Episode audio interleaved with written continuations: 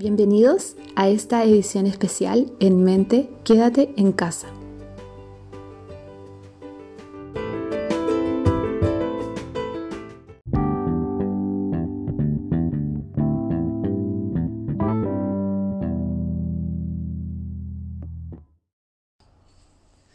Hola a ti que estás escuchando este podcast. Es un nuevo día de En Mente Quédate en Casa.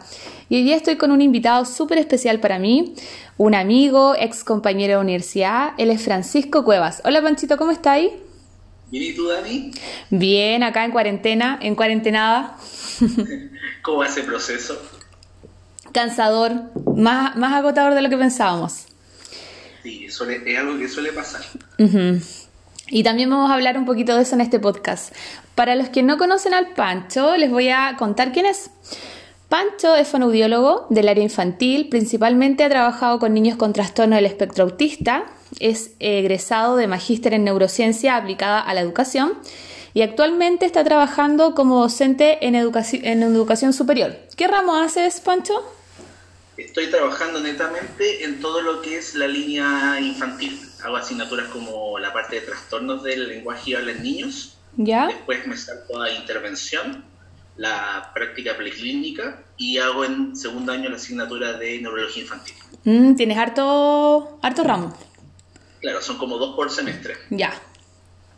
Pero hoy día no vamos a hablar de eso. vamos a hablar de algo bien, eh, yo creo que algo entretenido, como también un poco relajar el podcast y, y no hacerlo siempre tan académico.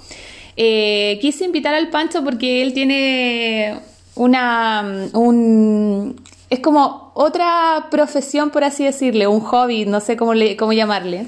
Pero vamos a hablar de la versatilidad que tenemos los fonoaudiólogos, gracias a ser fonoaudiólogos, para hacer otras cosas que se escapan de lo que es la profesión misma, pero eh, podemos tomar todas las herramientas que tenemos como fono para ocuparlas. Les quiero contar que el Pancho hace stand-up comedy, ¿no es cierto? Sí. ¿Te va a tirar un Sí. chiste o no? Puede ser. ah. Partamos al tiro. Pancho, ¿hace cuánto quieres haces stand-up comedy? Llevo ya un año, cuatro meses. Harto igual. Sí, sí, sí. Justamente en el podcast, mm, creo que el, el último podcast que publiqué, no, no el último, el, an- el anterior, eh, estuve con la Connie, con la Connie Vázquez, y ella hace stand-up comedy contigo, ¿no es cierto? De hecho, el viernes tenemos una presentación con la Connie Vázquez. Sí, al final del podcast vamos a dejar ahí todas las invitaciones para que todos se conecten y escuchemos ese cómo va a estar eso. Yo no me lo voy a perder porque escuché un poquito de, de lo que tú subiste en un Instagram y te juro que me, me maté de la risa con lo que hablabas. me gustó mucho. Aparte que esa rutina fue super power, fue como, de hecho fue la última antes de entrar en cuarentena. Bacán. Y había un componente muy energético ese día. Bacán.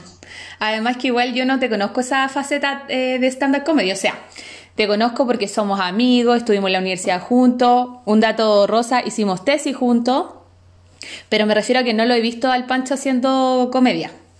No he tenido ese privilegio todavía, porque como les decía, yo no voy para Santiago nunca y, y allá hacen todos los shows. ¿Sí? De hecho, igual el año pasado estuve saliendo a Guillota, y tuve como unas dos o tres presentaciones allá. Ah, ya. Todo un mundo nuevo esto. Bacán, de eso vamos a hablar. Antes de empezar, te quiero dar la bienvenida, Pancho. Gracias por aceptar esta invitación, por darte un poquito de tu tiempo, porque estamos todos llenos de cosas. En estos momentos tú estás casi terminando una clase, entonces obviamente debes estar súper cansado y ya es como hora de que ya queremos puro que se termine la semana. Pero aún así, eh, fuiste súper amable de aceptar esta invitación, así que bacán, gracias. Agradecerte a ti también por el espacio, la, la oportunidad, porque igual es entretenido esto. Así también como aprovecho de felicitarte por el podcast, porque son cosas que igual a uno como que lo sacan de su rutina. Sí. Como también lo que vamos a hablar hoy día. Además, entretenido es como juntarse con un amigo. Y, y hablar, hablar y hablar de Y la- tomar té, y tomar té. muy de, de SOA. Muy de soa, ¿verdad? ya. Eh, cuéntame, pues, Panchito, ¿cómo comenzaste a hacer stand-up comedy? Em, ¿Cómo llegaste finalmente a la comedia? ¿Cómo, ¿Cómo nació esta idea en ti de decir, quiero hacer algo más? Igual hemos hablado, eh, creo que por WhatsApp, esto, pero sería como interesante que les cuentes a, los que están escuchando ¿Qué fue lo que inició en ti estas ganas de hacer algo completamente diferente a la fonoaudiología? Yo creo que en verdad, bueno, primero que todo, así como siempre, eh, desde que salí de la universidad, eh, me apasiona la fonoaudiología. Como que mucho tiempo prioricé más que mi vida el ser fonoaudiólogo. Y yo creo que obviamente igual es como una etapa que todos pasamos, el que estamos como full dedicados a la profesión, el, obviamente se relaciona con el ir buscando el horizonte, el encontrar una fuente laboral que se nos va facilitando en ese sentido. Y como que lo vamos dedicando todo. Pero siento que llegó un punto en mi vida que me di cuenta de que la profesión no lo es todo. Que uno tiene vida, que uno puede desenvolverse en otras áreas. Entonces como que viví mucho en una encrucijada, el decir, pucha, eh, quiero seguir siendo fonoaudiólogo toda mi vida, y de hecho que es algo que hasta el día de hoy como que me replanteo. Ahora, si bien no es que no me guste ser fonoaudiólogo, me encanta, me apasiona, pero yo creo que antes que eso soy persona y como que me puedo desarrollar en otras áreas. Entonces ahí un día empecé a ver el tema del stand-up, o sea, más que ver el stand-up, como qué puedo hacer. Si empecé a ver como una serie de opciones y no sabía tampoco, como que empecé a buscar, quiero hacer esto, quiero hacer este otro, y como que te va a ir en un loop que no, no como que no te va a ir encontrando. Entonces de repente empiezo a cachar que una amiga empezó a hacer el, un taller de stand-up comedy y como que se me hizo un clic, así como decir, pucha, yo siempre he querido hacer stand-up, o yo por lo menos como dentro de mis deseos, era un día pararme en, el, en un escenario y hacer una rutina. Entonces como que sale esta información del taller y justo coincide con que estoy terminando mi magíster. Entonces como que fue como ya terminó el magíster, quedé libre y uno que le gusta ocuparse, es como ese don de que no podía estar libre. No, ya terminé esto, ¿ahora qué hago? y como, ¿qué hago ahora? Sí, ya. Entonces vi el taller de stand-up y fue como una oportunidad. Dije, ya como para salir un poco de este lado como tan disciplinar, porque siento que uno no ha parado de estudiar. Salí de la universidad y como que seguí. seguí. No paramos más, sí. Claro, entonces como dije, ya me voy a dar el tiempo como para parar un poco lo académico y hacer otras cosas como que me vayan potenciando y que más encima el stand-up siempre lo vi como un desafío, mm. como yo siempre me consideraba una persona fome. Ah, no. Siempre era el que, el que contaba los chistes y era como que todos se quedaban callados, como, que, como ya, gracias. Entonces, verdad, fue todo un desafío. Así que tomé un taller con la, mm, o sea, con el Mixter Feromonas, que es un stand-upero que hace muchos talleres en Santiago.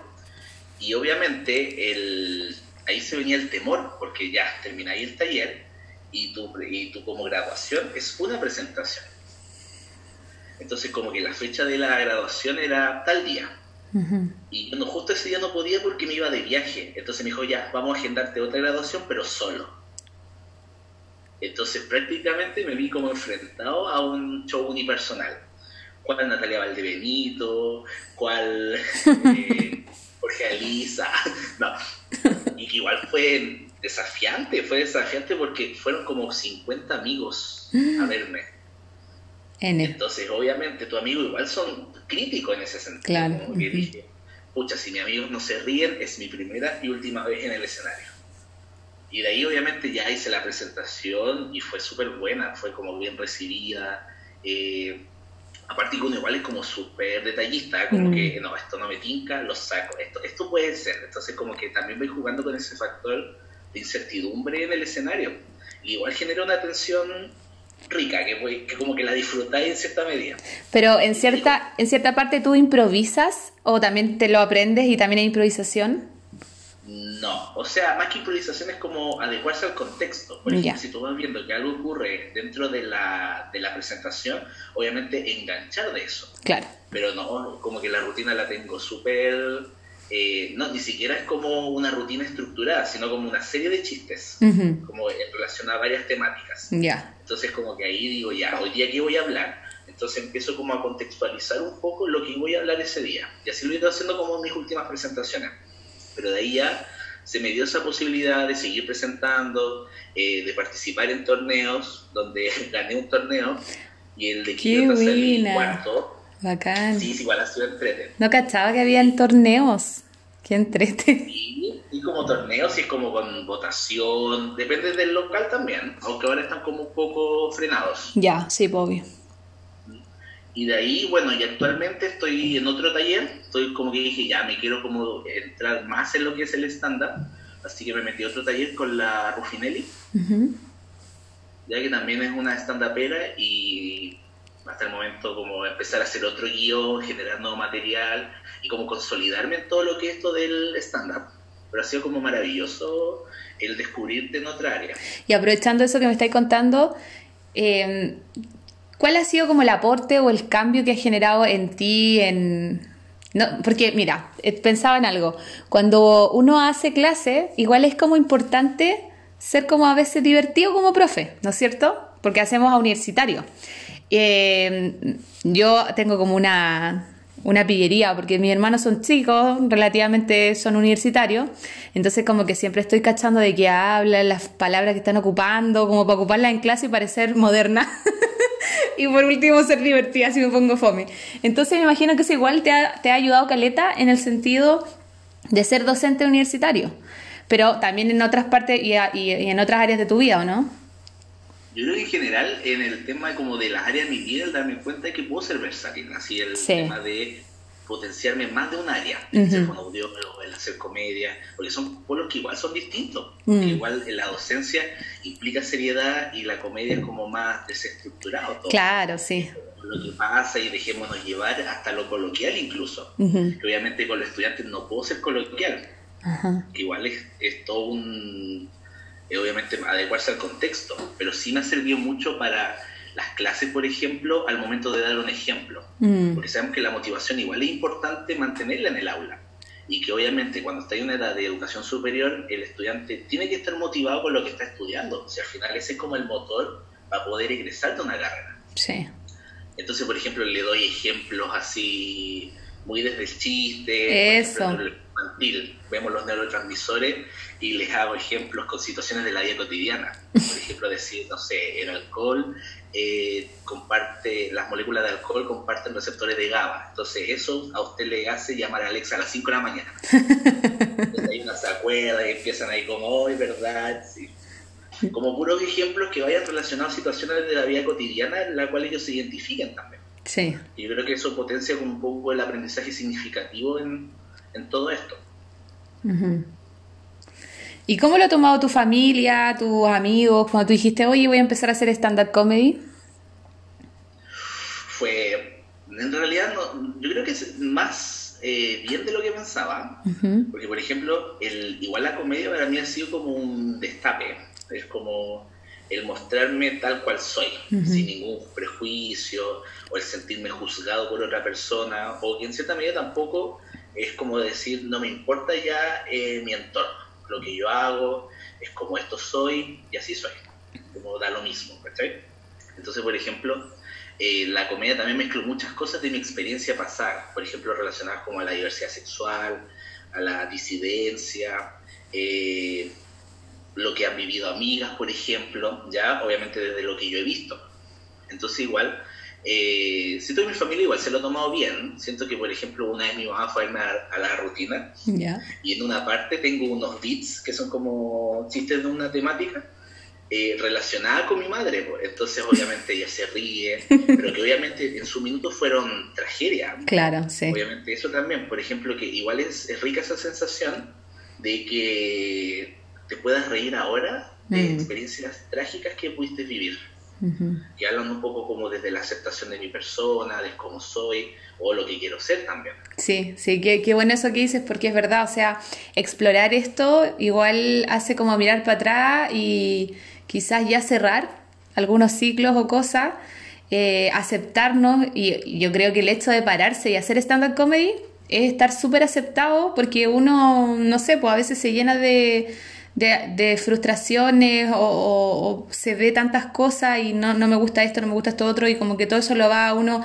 hundiendo y finalmente no hace nada, en cambio tú te atreves a hacer algo y, y a tomar parte de tu historia o de tu vida o de tu experiencia y hacerlas algo, algo que es divertido, que mucho puede tener de comedia y de, de, algo que es quizás eh, inventado, pero también mucho otro es real.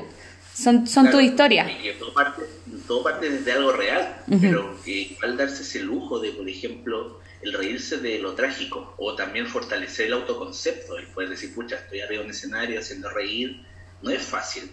La comedia no es fácil. Yo creo que todos los que están escuchando el podcast deben saber que eh, hemos visto humoristas que se han subido a distintos escenarios y obviamente no causan ni siquiera un esbozo de risa. Sí. Entonces, obviamente, el hacer reír en un 2020 es complicado. Además que la gente... ¿Mm? La gente de repente está como, como muy así como ya, hazme reír. o no, o también el tema de que si puedes herir una susceptibilidad. Yo creo que también eh, también siempre parto de esta premisa de que si ya una persona se siente ofendida por un chiste, no es humor. Claro. Esto ya es como algo súper personal. Yo siento que igual uno tiene que ahí también cuidar un poco aspectos del lenguaje, en cómo voy a formular un chiste. Por eso también trato de yo reírme de mi experiencia, porque es algo que yo viví y algo que yo también sufrí. Entonces siento que si yo lo viví, yo lo sufrí y me estoy riendo de eso, tengo el derecho. Eso es como un lujo que me estoy dando en el escenario. Pancho. Quizás alguna persona se identifique con esa historia. Exacto. Y además, generar alegría es como yo creo que es, lo mejor que podemos nosotros como seres humanos brindar a otra persona que de repente está pasándolo mal y va a esos lugares a decir, ya, quiero desestresarme un poco y lograrlo es como bacán para ustedes. Hablando un poco también desde de lo que estáis hablando del humor, tú hiciste un magíster en neurociencia. ¿Hay alguna relación entre la comedia y el cerebro o la neurociencia? O sea, de que la hay, sí, obviamente tiene su relación. Es algo que igual he estado tratando más ahora de indagar, así por ejemplo de ver, eh, obviamente el reír genera un impacto positivo en el cerebro. Reduce el estrés, eh, nos da bienestar y si bien nosotros sabemos, así como muy a grosso modo, que el bienestar contribuye al desarrollo del cerebro, por ejemplo, la formación de nuevas neuronas, el mantenernos lo más, eh, ¿cómo se podría decir la palabra? Eh, lo más activo posible, lo más íntegro. Entonces siento que en cierta medida el humor es una herramienta que contribuye al, cerebro en, la etapa adulta, por ejemplo. O por ejemplo, hablando de la población pediátrica, el, cuando está en un proceso de aprendizaje, hablamos de que el juego es una herramienta poderosa eh, el que hacer reír también en una infancia potencia un vínculo, genera una experiencia positiva. Entonces también eh, podemos contribuir en aprendizaje significativo si estamos trabajando, bueno, no solo con niños, sino que también eh, con adultos.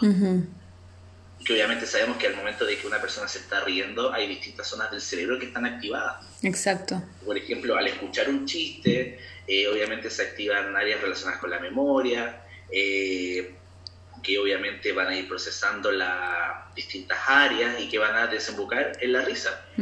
Activación de la corteza motora y obviamente bajan los pares craneales, todo lo que se sabe, así como muy a, grandes rasgos. Pero hay, hay obviamente una, una inferencia en, en, lo que es el humor y la neurociencia.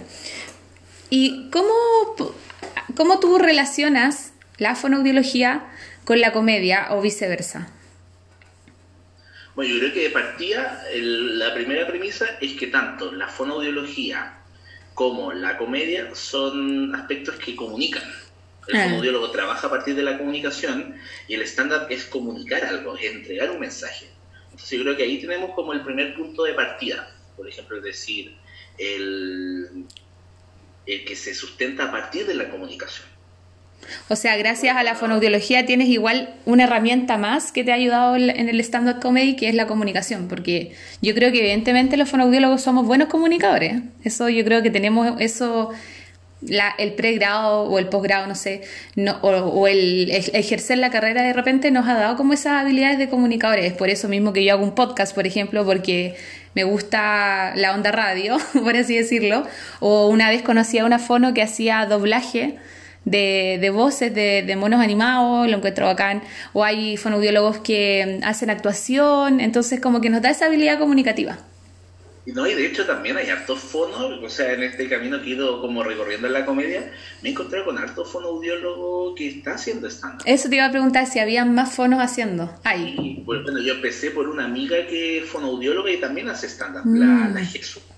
Y también nos hemos ido encontrando que eh, hay otros colegas que también se han dedicado al stand-up. y que obviamente igual es una herramienta, porque yo creo que nos pasó mucho en el pregrado que tenemos nuestro compañero fonoaudiólogo que canta, o sea, más de uno, dos, tres. Entonces, los que ni cantábamos en la ducha, decíamos, pucha, ¿qué podemos hacer? ¿Cuál es mi gracia? Es como una falsa creencia al decir, no, si es fonoaudiólogo tiene que ser artista. Y entonces como que uno se ve hasta estresado en un punto de su carrera al decir, pucha, yo no soy artista. Nos vemos. Pero con el tiempo sí, pues uno va descubriendo eso y como decir Dani, que me encontré con fonoaudiólogos, fonoaudiólogas que son, eh, hacen doblaje, también he visto colegas que hacen cuentacuentos. Sí. Esa área también. Y que es una herramienta súper eh, potente en el momento de que lo quieran intervenir. Entonces yo creo que llega un punto de, la, de tu vida, no más que de la carrera, que tú quieres probar nuevas cosas. Sí, o sea, esto... Del lado, la comunicación, yo creo que desde ahí nace nuestra motivación. Claro. Mm. ¿Cómo podemos llevar la comunicación a otra esfera? Sí, o sea, igual como que yo creo que hay un, una generación de fonoaudiólogos, pensando en nuestra, en nuestra carrera, que nosotros somos fono y la mayoría de la gente que escucha el podcast es fono, que teníamos ganas de hacer muchas cosas en relación a la carrera y en crecer en cuanto a la profesión y como tal como tú dijiste cuando partiste el podcast, en finalmente en ser fonos, full time. Y uno se pregunta en algún momento, ¿quién más soy? Además de ser fonoaudiólogo. Y claro, tú sí somos personas. Personas que de repente también son mamás, son papás, son tíos, son esposos, son hacen otras cosas, son cantantes, hacen teatro, eh, hacen deporte, hay harto que hacen CrossFit, tú también haces CrossFit. aunque no sé si se nota mucho. Pero, hacemos más cosas, no somos solo fono. Yo, yo también me, la otra vez estábamos conversando, los dos me acuerdo, hace como más de un mes, dos meses yo creo que estábamos hablándonos por WhatsApp y yo te decía, es verdad, o sea, yo también he sentido como esa necesidad de decir, ¿quién más soy? ¿Qué más hago? Que no sea solamente la definición de mí ser fonoaudiólogo. Porque tenemos otras habilidades y tenemos que atrevernos a hacerlo. Eh, he visto ahora por redes sociales muchos fonoaudiólogos que están haciendo, por ejemplo, hay una niña, no me puedo acordar ahora en este momento de su Instagram, pero ella hace dibujos. Y hace como vende el dibujo del el fonoaudiólogo como ya, como su monito así que lo represente, entonces ella lo hace con el delantal, con el fonendo, con el otoscopio, entonces yo digo qué lindo lo que hace porque finalmente está haciendo otro trabajo relacionado a la fonoaudiología y es mostrando su arte, porque ella hace así unos dibujos hermosos gráficos. Está en Instagram, no sé, después la voy a buscar. No, no la cacho, que verla. Igual es como, es como impresionante eso. Es muy bacán, te juro que yo la conocí hace nada y hace así como que te hace así, perfecto, tú eres, con el delantal y todo. Entonces, en vez de tener tu logo, tú puedes poner en todas partes, en las, no sé, las diapositivas haciendo clases, por ejemplo, puedes poner tu, tu mini pancho. Imagina, ahí. muy lindo, sí, lo vi. Bacán. Igual, yo siento que hasta incluso dentro de la misma formación que uno va teniendo, va como viendo hacia dónde se orienta. Me pasó mucho también con el magíster, porque por ejemplo el magíster, em, obviamente yo en cierta medida, uno igual le gusta estudiar. Yo creo que ahí los dos somos como un, un poco ñoños con, el, con el estudio, como que siempre queremos seguir estudiando y es como una necesidad de nosotros, no necesariamente algo disciplinar. Pero, por ejemplo, me pasó mucho con el magíster, que uno de los motivos por el cual lo estudié, obviamente, para tener una cierta validación en el mercado, pero por otro lado porque igual me gustaba. Entonces empecé a ver muchos aspectos que, por ejemplo, contribuían al bienestar, a cómo mantener un cerebro, entre comillas, saludable, o, el hacerme cargo de cosas también, que uno agarré muchas cosas desde su infancia, que obviamente tampoco podemos juzgar a nuestros papás, a nuestros abuelos, porque obviamente ellos son las herramientas que tenían. Entonces ahí empezaron a aparecer la alimentación saludable, el ejercicio, entonces al final voy haciendo cada cosa en pro de mi bienestar. Y yo creo que ese es un concepto que eh, se nos está haciendo como súper automático, que ni siquiera lo estamos como cuestionando, así como el terminar el día, el decir, pucha, me siento bien con lo que estoy haciendo y ponte todo el primer año magíster, yo todos esos caldos de cabeza me los hice. Onda, por ejemplo, llegaba de la clase súper eufórico, oh, vi esto súper bacán, pero en un momento en la noche se escucha, estoy contribuyendo a mi bienestar, estoy haciendo las cosas bien. Mm. Entonces llega como a ese punto el cuestionarte, el cuestionarte, incluso hasta el mismo modelo de que tenemos, el casarte, tener hijos, la carrera, si tú lo quieres tomar súper bien, pero por ejemplo, si alguien se escapa un poco de ese modelo, es como súper criticado. Sí, sí. Es como que se espera tanto de que sigáis un patrón donde estudiáis, ejerces la carrera, después te casáis, tenéis hijos y así, y juntáis la casa, juntáis el auto. Es verdad, es como que se espera eso. Y, y llegado a cierta edad, es como, ¿por qué todavía no haces eso? Y en verdad yo creo que somos la generación que estamos como cambiando ese hilo y estamos haciendo las cosas como sentimos que queremos hacerlas y son mejores para nosotros nomás. Y eso se incluye no casarte o se incluye no tener hijos, se incluye viajártela todo lo que queráis viajar. se incluye no ejercer como fono y no ser el fono más bacán porque no tenemos que todos ser súper mateo y ñoño y nada también está bien. Si incluye en alguna parte de tu camino decir, pucha, hasta aquí llego, ya no quiero seguir eh, perfeccionándome, también está bien. O cambiar de área. Antes era como el prejuicio de que ya, si estás en un área no podéis cambiarte a la otra, porque ahora vais a hacer algo de audio si tú estás ahí en voz. ¿Qué te importa? si me quiero cambiar de área, cosa mía, mientras yo sea responsable en estudiarlo y saber que después voy a ejercer algo de buena manera, pero hoy en día como estar con los prejuicios, o con la idea instaurada de que no sé, de que no puedo hacer otra cosa porque así es como la ley de la vida, ya no, ¿no es cierto? Ya las generaciones cambiamos, yo creo que todos ya cambiamos. No, y aparte también, por ejemplo, también lo que decís, pues como súper cierto, como que la generación cambia, el ir rompiendo este paradigma también, el que quiere seguir como dedicado 100% a la disciplina es súper válido y es bacán, porque también necesitamos eh, colegas que trabajen en pro de la disciplina. Sí. Y obviamente es, eh, quizás los mueven un 100%. Y lo encuentro súper bacán también. Por ejemplo, a mí me ha pasado que he ido como a cursos o he ido a jornadas donde veo a colegas que se desvelan investigando. Y lo encuentro súper bacán porque, por ejemplo, a mí también me gustaría algún día investigar. Pero siento que no es una habilidad que podría desarrollar en la inmediatez, sino que podría darse como en un largo plazo. Pero ahí también viene como ese cuestionamiento, investigaría toda mi vida, como eso, cambiar como un poco el modelo familiar o el tiempo libre es enfocado 100% a la investigación porque igual es demandante. Entonces ahí vienen como todas esas preguntas, el qué quiero hacer y hacia dónde voy.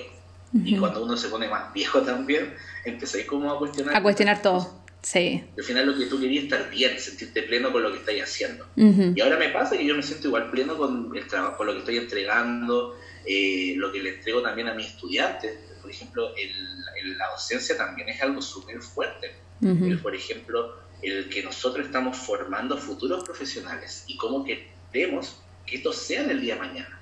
Entonces, por ejemplo, yo siempre también les trato de plasmar mucho mi experiencia, decir, escucha, esto es lo que sé, obviamente esto no es la Biblia, ustedes obviamente también pueden formarse y hacer un criterio. O sea, como que ya ir, el mencionar de que está, como tú decías, las investigaciones van cambiando y lo que está escrito hoy día mañana puede ser borrado y reescrito y todo va cambiando y no porque uno esté del otro lado del salón, por así decirlo, hoy día del computador, es la verdad absoluta, es la verdad absoluta. Pero no, es, real. O sea, yo creo que lo, importante es que hagamos cosas que nos tengan bien con nosotros mismos. Y, si eso es relacionado a tu carrera o si eso es relacionado a, tu vida personal, a, a cómo estás cuidando tu cuerpo, tu mente, y eso te está haciendo sentir bien, bien. Y si hay algo que te está haciendo sentir incómodo, entonces porque tu conciencia, algo ahí te está diciendo que, no, que, algo está pasando.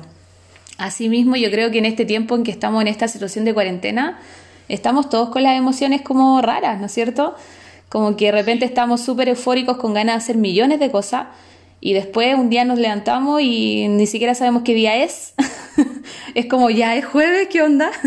y no tenéis tantas ganas de hacer cosas. Entonces creo que igual tenemos que detenernos y pensar cómo está impactando en nosotros, en la vida de todos, de la familia, de, los que trabajamos, de los que estamos compartiendo un espacio con, con, nuestra familia. Y la cuarentena, o sea, están pasando cosas que no podemos como hacernos como que, ah, no, la vida sigue normal. En realidad no está normal, no está normal para el mundo. No, de hecho hay una frase que me carga, así que encuentro que es como una frase muy de SOA, pero de esta SOA tóxica, así como que, no sé, tú la veis en Instagram y te hace ejercicio, te lee libros, te teje, empieza a bordar y te pone como pie de foto. no me faltaba tiempo, me faltaba disciplina. No, yo creo que es la peor frase que uno puede decir en la vida. Sí, es verdad. Porque uno no puede, estamos en una pandemia donde no podemos ser productivos. Y está bien si un día no queremos hacer nada, queremos estar acostados.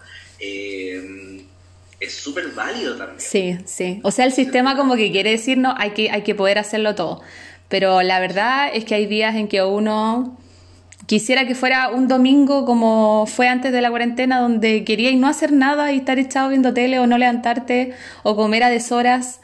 Entonces es complejo y es verdad, o sea, pucha, no es solamente falta de disciplina, estamos en una situación en donde posiblemente no la voy a vivir como la otra persona súper productiva. Y ahora han salido un montón de personas, los que hacen deporte, los que se leen los libros, los que se hacen las mascarillas faciales. Los que hacemos podcast. Yo lo encuentro bacán, yo encuentro bacán esta gente que empieza a hacerse TikTok, que empieza a cocinar, porque de alguna forma tienen que gastar su energía. Sí, es verdad. Y eso también, pues, eso también es como lo que estamos hablando de que estamos muy insertos en la academia. De que si tú no eres academia, no eres nadie. Como que ese como super, ese modelo clásico es súper cuático y que tiende a invalidar a los que cocinan, a los que hacen como algo más artístico. Sí. O incluso si empezamos a hablar como un poco de, la formación escolar, nos forman para ser personas súper lógicas y analíticas, mm. pero no fomentan como nuestra parte más creativa, nuestra parte más intuitiva. Entonces también ahí es como todo un desafío. Faltan más estudiantes Waldorf. Claro, o Montessori. O Montessori, ¿no es cierto? Que tengamos, no sé, que aprendamos desde la creación, desde, desde inventar historia y cuentos y cosas así. Y que potencien la creatividad también, pues, y que también, pues, como retomando un poco la cuarentena, que nos vamos a enfrentar con nuestros fantasmas, con nuestro lado más oscuro, por ejemplo, nuestros defectos, nuestros traumas, eh, que tenemos que hacernos cargos. Al final, todo lo que estamos viviendo, como que alude a un obviamente lo veo todo como muy desde lo personal, un proceso de aprendizaje que tenemos que vivir como sociedad. Así el, es. El aprender a vivir desde otra forma. Ahora esto de que los animales estén saliendo a la... se hayan encontrado en distintos lugares, es como también nuestro rol con el planeta. Sí. También cuidar el planeta. Eh, esto da como para un sinfín de ideas. Y de, y de temas, es verdad.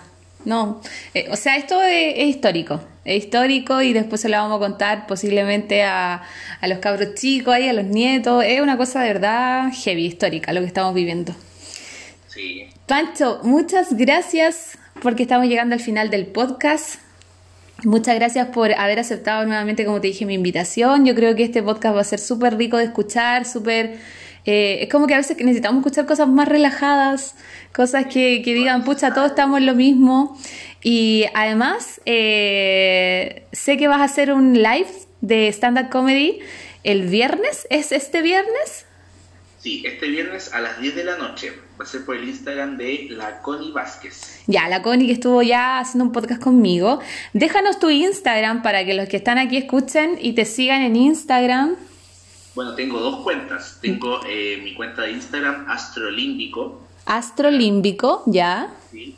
Y mi cuenta de comedia es Soy el Astrolímbico, todo junto. Listo, Soy el Astrolímbico. Esos son los dos Instagram de Pancho para que lo busquen.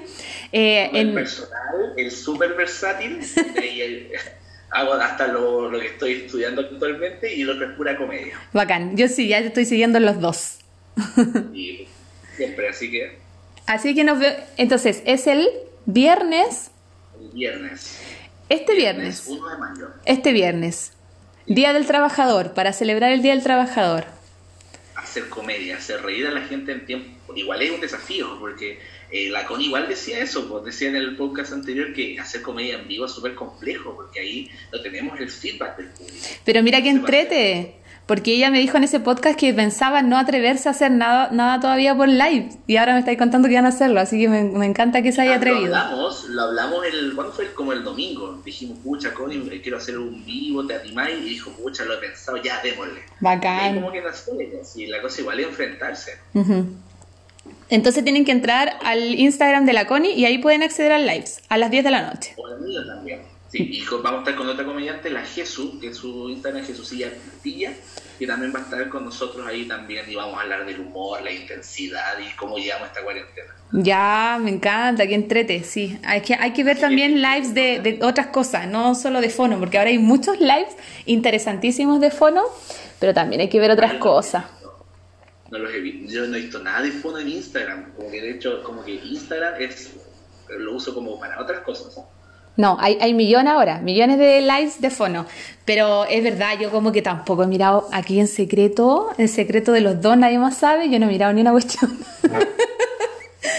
es que sabéis que estoy como un poco agotada, como hablábamos de la academia, estoy un poco agotada, así como, ya, prefiero hacer lo, lo, estrictamente necesario que es mi trabajo y el resto del tiempo estoy acá en la casa de mis tatas, entonces estoy como dedicándome a estar con mis tatas, a estar con suculenta, a, a, hacer pay de limón, a comer un montón. Dios mío, cuánto he engordado en esta cuarentena. Yo vi la, me pesé y fue como, no, ya listo. Yo ni me voy a besar, no. Oye, pero también aclarar que no, no, no quiere decir que no nos guste lo que hacemos. No, no. A veces se puede malinterpretar, nos gusta lo que hacemos, lo disfrutamos y damos lo mejor en nuestros contextos, en Sí. la educación, también en la en la clínica. Ahora igual estoy trabajando con niños que no he podido ver por un tema netamente de, De cuarentena. Sí. No, o sea, yo creo que está clarísimo que nos gusta lo que hacemos, si no, no estaríamos a esta hora haciendo un podcast para subirlo de manera gratuita. nos encanta lo que hacemos. No, y dejarle ese mensaje también, por, porque te escuchan muchos estudiantes, te escuchan también colegas, entonces también dejarle ese llamado, si al colega le, le está picando ese bichito por eh, quiero hacer comedia, quiero dedicarme a la improvisación, cuenta cuento, háganlo, atrévanse. Sí. Eh, obviamente en este contexto, si les nace, va a ser genial, si no les nace quieren hacerlo después, también es válido, o a los futuros estudiantes también, o sea, a los Sí. futuros fonoaudiólogos. Eh, que se atrevan también, que aparte de ser fonoaudiólogos digan para qué se sienten aptos. Sí. Al final las disciplinas se pueden ir mezclando y pueden llegar a un punto de, de convergencia. Sí, aprovechar todas la- las capacidades que tenemos. Hablando de eso, me acordé que vi hace poco un video en Facebook de la Jime Jara, nuestra ex compañera, Jimena Jara, y véanla en Facebook. Y ella es, eh, ay, no me acuerdo, facilitadora del MIM. ¿Sí? Sí, hizo un video hermoso, hermoso, enseñándole a los niños a hacer, ay, no me acuerdo el nombre del aparatito, pero era como eh, un jueguito donde se superponen imágenes. Y ella habla todo desde la ciencia, por qué sucede eso, y vi el video y lo encontré hermoso, como ella habla, es tan tranquila para hablarlo y como que me encantó verlo y verla ella haciendo eso, así que también ahí aprovecho de, mm, de contarles que la pueden buscar ahí, pueden mostrárselo a sus niños porque lo encontré súper lindo. Y saber que en realidad nosotros los fonos estamos haciendo cosas tan bonitas en este tiempo, hay un montón de fonos haciendo canales YouTube, cápsulas, lives, eh, hablando de juegos para los niños, he visto cosas muy bacanas que están haciendo los fonos por redes sociales para la familia, entonces lo encuentro bacán. No, es genial, ¿no? También he visto como Instagram, como dan tips de, teletraba de teleterapia, perdón. El teletrabajo no está. No. la la semana.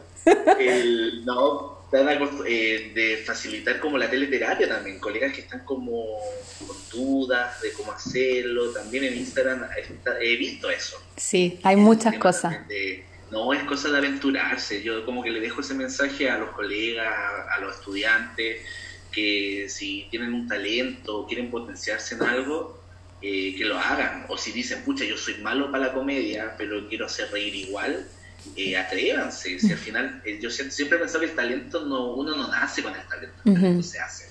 Y podemos hablar de las neurociencias y no en ese bolón.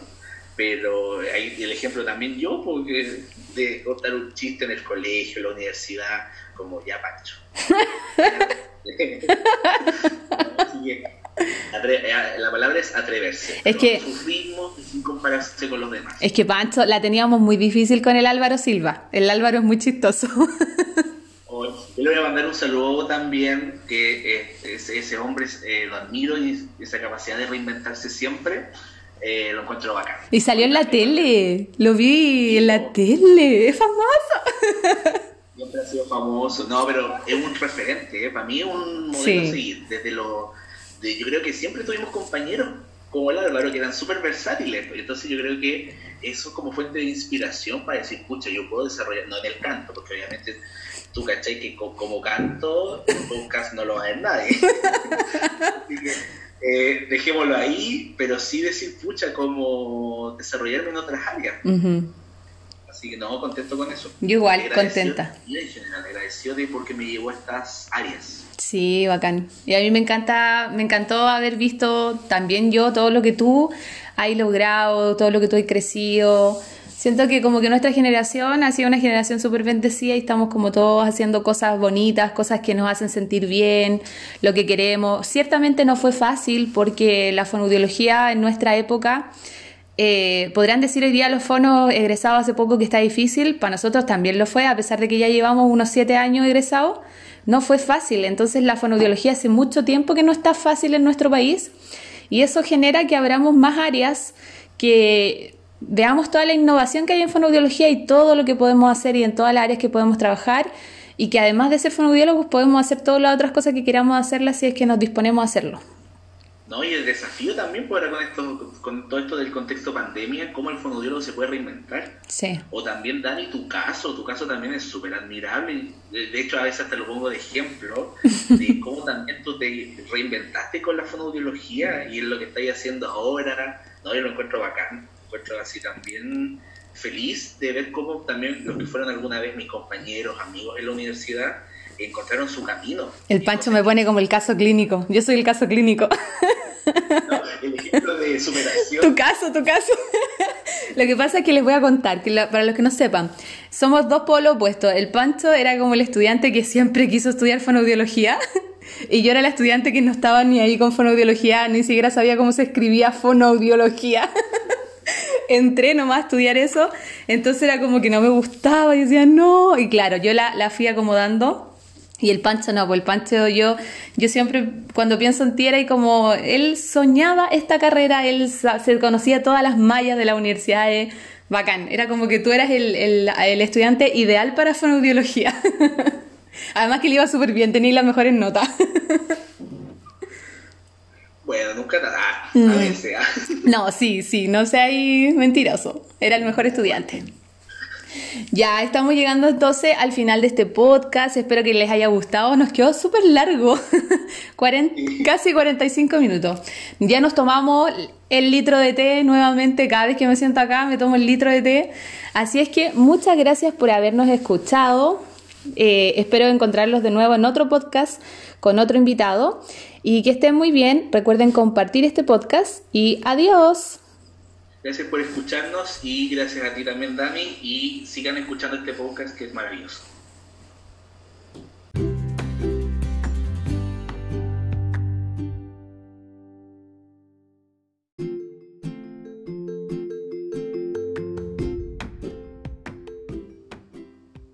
Gracias por haber escuchado este podcast. Si te ha gustado, dale like y sígueme en redes sociales. En el Instagram, Daniela Guzmán-fonoaudióloga.